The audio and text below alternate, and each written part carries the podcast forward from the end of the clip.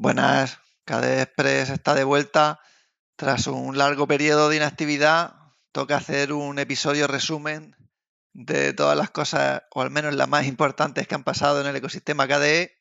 Pero primero quiero mandarle un saludo a los compañeros.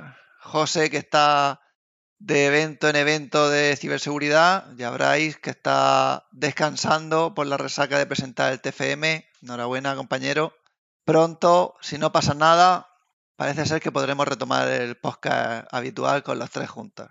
Mientras tanto, yo os hago este episodio de transición con las siguientes, no novedades todas, pero sí noticias interesantes.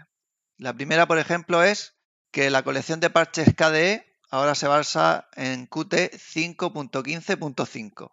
Esto es por el lío que hubo de las licencias, que la Qt Company dejó de publicar todo lo que sacaban como licencia libre y lo que hacían es sacaban la LTS en comercial y al año por fin liberaban. Pues ahora ya han liberado la 15.5 y el equipo de KDE coge todos los parches y los integra en los repositorios que ellos mantienen. Ah, si os metéis en las notas que os pongo en, en las notas del programa, está gracioso porque al ver con un toque de humor siempre les da las gracias a los usuarios de la versión comercial por hacer de beta tester de la versión de software libre, ya que ellos están un año probando esos commits y si se ve que hay alguno que no funcione, una vez que nos lo liberan ya sabemos que está mal y se puede arreglar. En cuanto a Plasma, pues estamos ya en 5.25. Tenéis todas las novedades en el anuncio y por supuesto en KDE Blog.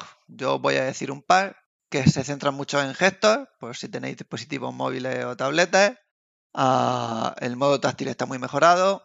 Los colores permiten acentuación, tanto hacerlo a mano como que lo coge automáticamente del fondo de pantalla. Para los que os guste personalizar mucho, han puesto algo que se parece a los paneles flotantes. Hay un montón de personalizaciones, como siempre. Ahora en accesibilidad se pueden mover por más elementos con el teclado. Tenemos el Meta W como combinación de teclas para ver las vistas general, que es una funcionalidad que se cogió prestada o copió de, de Genome y que está bastante bien. Y eh, no relacionado, pero una cosa que me enteré hace poco y me ha parecido muy curioso es que la Steam Deck aún usa la versión de Plasma 5.23. Y eso que es un dispositivo táctil. Con lo cual, eh, yo creo, bueno, creo no, sé que están trabajando para que se actualice pronto, pero me sorprende lo poco que se aqueja la gente y lo bien que está funcionando con una versión tan antigua. Puede ser seco personal porque yo tengo versión IT y estoy en Arch y si no estoy en la última me da algo.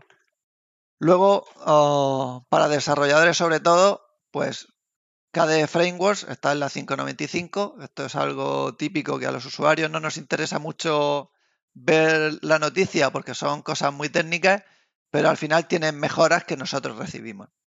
Y luego KDE GR o GEAR está en 22.04.2 que al final son las aplicaciones KDE, pero como tiene más cosas aparte de aplicaciones, pues le cambiaron el nombre al Gear. Hay un montón de actualizaciones en un montón de programas. Yo os voy a destacar cuatro. Que es que Dolphin soporta más visitas de vistas previas y de miniaturas y muestra más información. Y que ha mejorado la conexión MTP, que es la que suelen usar los móviles para poder ver el sistema de ficheros.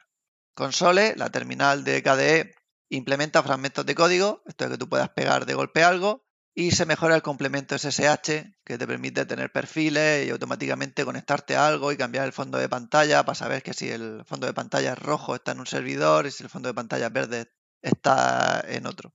Es bastante útil para no hacer un, un reboot o un power off o cosas raras en el sitio donde no te esperabas. Luego ARC, que es el programa para comprimir y descomprimir, renueva el soporte de ficheros 7-zip no es que antes no lo hiciera, es que usaba una librería que estaba obsoleta y ahora han cambiado una nueva. Y Calendar, una de las nuevas aplicaciones de la familia, ah, ya está suficientemente maduro y se integra en el ciclo de, releases de, distribución de KDE Con lo cual, cada vez que salga un KDE tendremos actualizaciones de Calendar.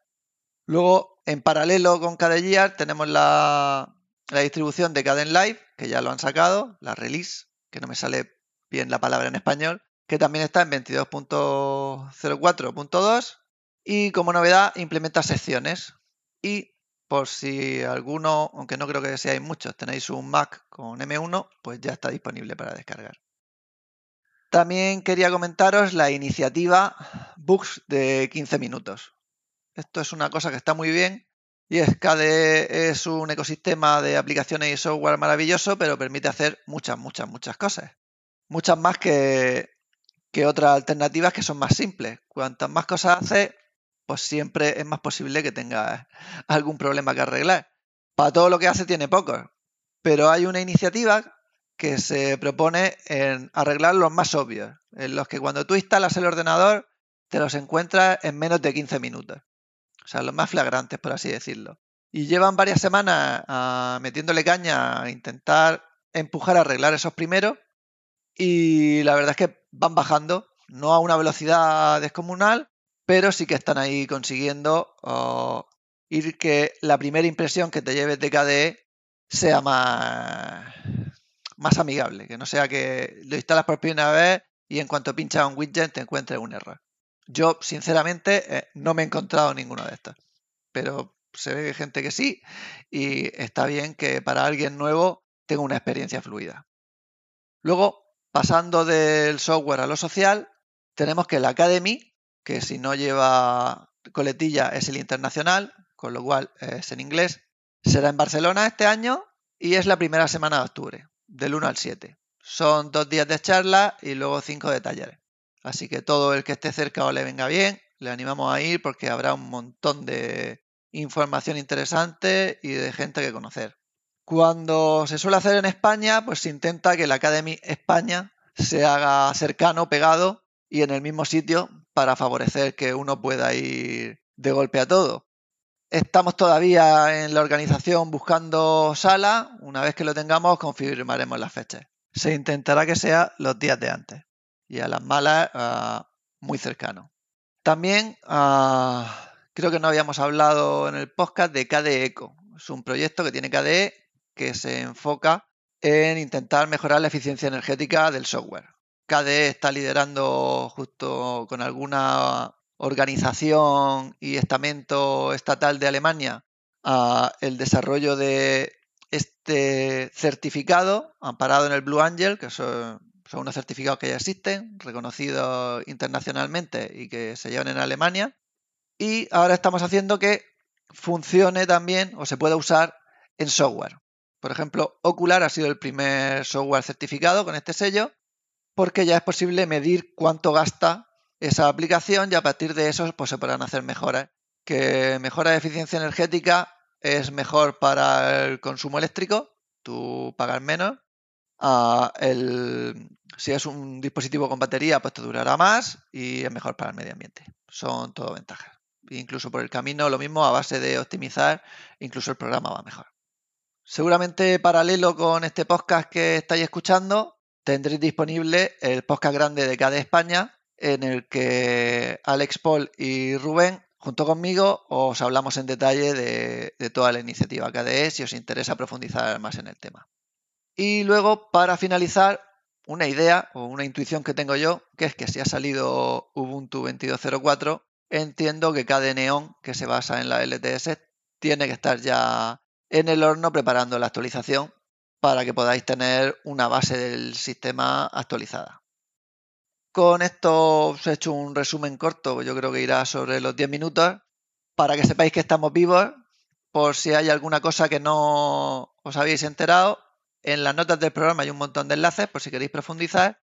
Y así dejo preparar el terreno para que eh, en breve, esta vez no van a pasar tantos meses, ni espero que semanas, tengamos un episodio habitual de KDE Express. Gracias por escucharnos y un saludo.